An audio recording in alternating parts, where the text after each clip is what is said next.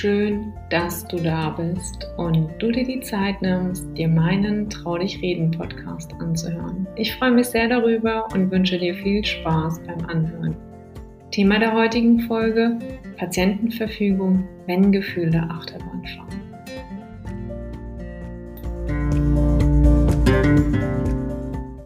Als sich vor zehn Jahren bei meinem Opa erneut ein Rezidiv herausstellte und sich der Krebs nach längerer Pause an einer anderen Stelle des Körpers, nämlich der Lunge, ansiedelte und Metastasen ausbildete, wusste niemand davon, außer er und der zu behandelnde Arzt. Nur ganz kurz, mein Opa hatte bereits vor einigen Jahrzehnten eine Niere entfernt bekommen. Er erholte sich ganz gut und konnte in den darauffolgenden Jahren an sein vorhergehendes Leben anschließen zur Freude aller. Alle damals anstehenden Routineuntersuchungen, die mein Opa im Verlauf des Jahres hatte, tat mein Opa mit einem Alles ist in Ordnung ab.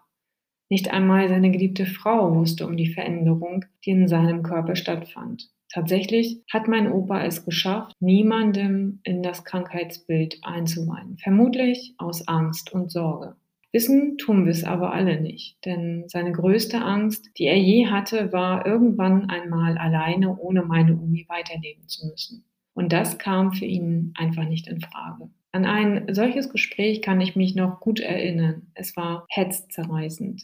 Mit der Diagnose veränderte sich mein Opa. Er erfüllte meiner Omi jeden denkbaren Wunsch, was sie natürlich sehr erfreute. Gewundert hat sie sich darüber keinesfalls bis wir irgendwann ein Familienessen abhielten und mein Opa unglaublich gelbbraun aussah. Was uns alle zu denken gab, denn es war September. Irgendetwas stimmte hier gewaltig nicht. Mein Opa sah aus, als hätte er gerade 14 Tage Malle-Urlaub hinter sich und bedingungslos Sonne getankt. Von dem Tag an veränderte sich einiges. Mein Opa konnte es nun also nicht mehr verbergen. Mein Opa war immer sehr akkurat, so hatte er damals zu seiner ersten großen OP eine Patientenverfügung erstellt. Davon wusste ich bis dahin nicht einmal. Er war ziemlich gut vorbereitet und hatte auch alles für den Notfall geregelt, nicht nur für sich, sondern auch für meine Omi. Wahnsinn, so rückblickend betrachtet und wie toll es ist, alles geregelt zu wissen.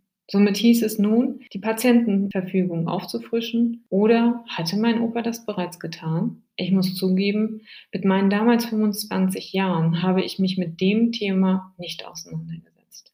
Denn zu der Zeit hatte ich selber gerade meine Metallentfernung, die ich durch meinen Reitunfall immer noch in mir trug, musste erst einmal wieder zu Kräften kommen. Das Blatt wendete sich jedoch mit der Diagnose Krebs bei meiner Mutti. Sie war ein gewissenhafter Mensch und hat sich mit vielen Themen rund um ihr Krankheitsbild frühzeitig beschäftigt und sich entsprechende Informationen eingeholt, die ihr auf dem Weg im Umgang mit dem Krebs halfen. Sie war sich klar darüber, was sie alles wollte und was sie nicht wollte. Was ich genial fand, doch bei einigen aus unserer Familie zu Unsicherheit führte, Angst bereitete und Ratlosigkeit entstand.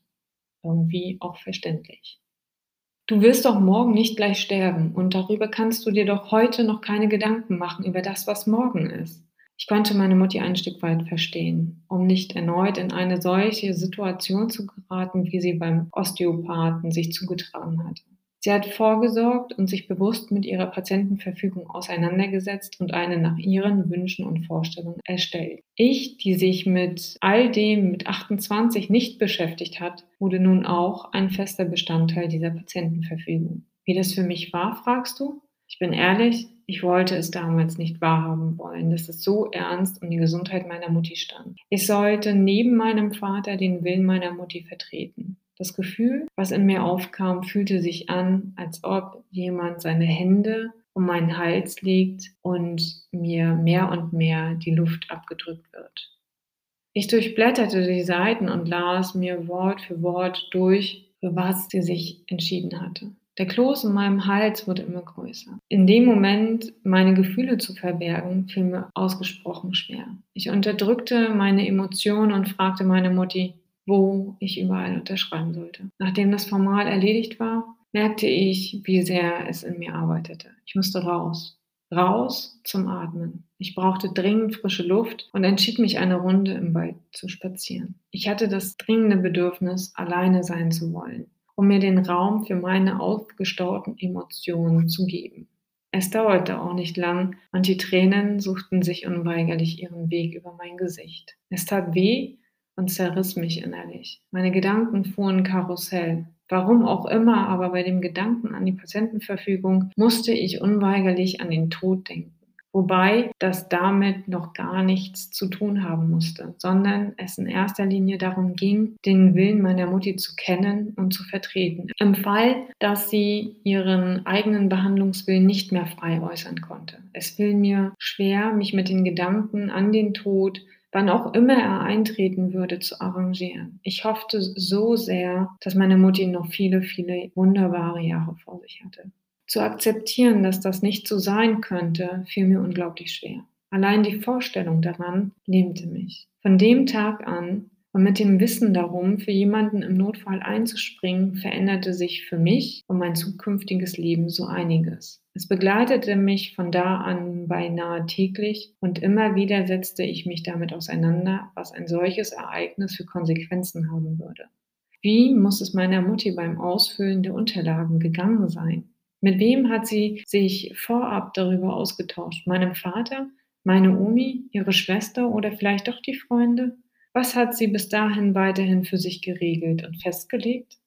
Ich konnte mir zu dem Zeitpunkt sehr gut vorstellen, dass sie auch noch weitere Dinge für sich entschieden hatte. Zu dem damaligen Zeitpunkt habe ich mich mit ihr nicht im Detail darüber unterhalten. Warum das so war?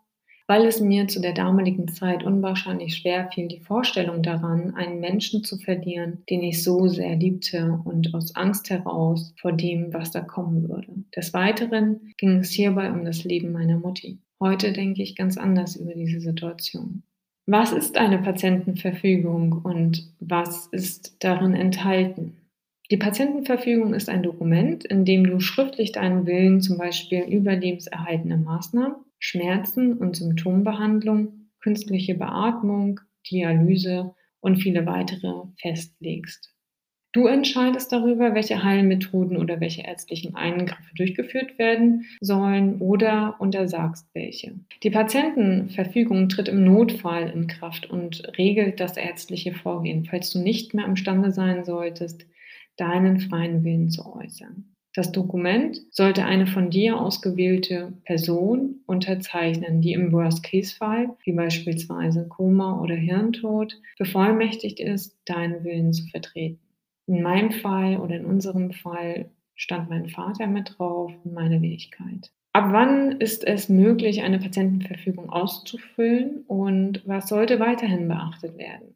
Um eine Patientenverfügung zu erstellen, solltest du volljährig sein und keine geistigen Einschränkungen aufweisen.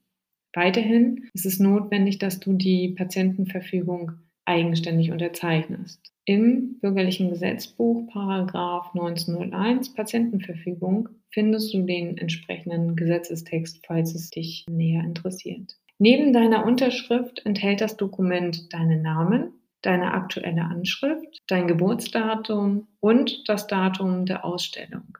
Hast du einmal eine Patientenverfügung erstellt, ist es ratsam, diese in regelmäßigen Abständen anzuschauen und gegebenenfalls zu überarbeiten, da sich deine Lebensumstände und deine Wünsche ändern könnten. Formuliere klar deine Wünsche und welche medizinischen Maßnahmen durchgeführt und welche untersagt werden sollen.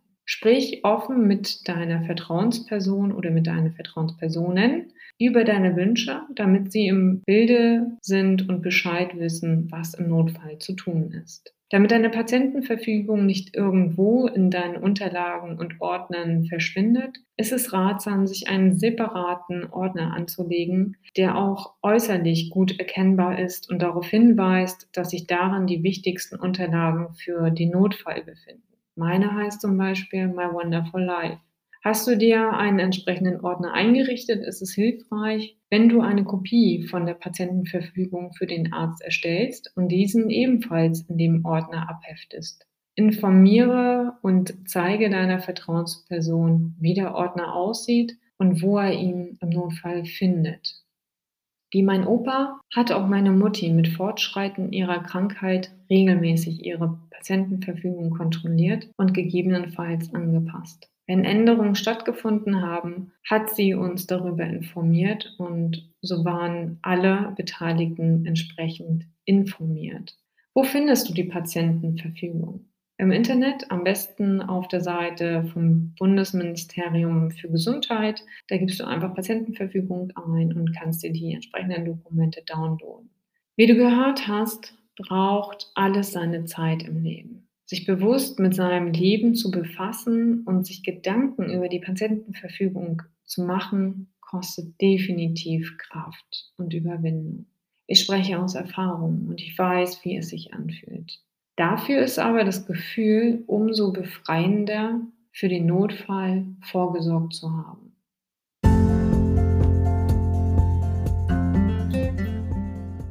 In diesem Sinne, meine Lieben, das war meine 21. Podcast-Folge.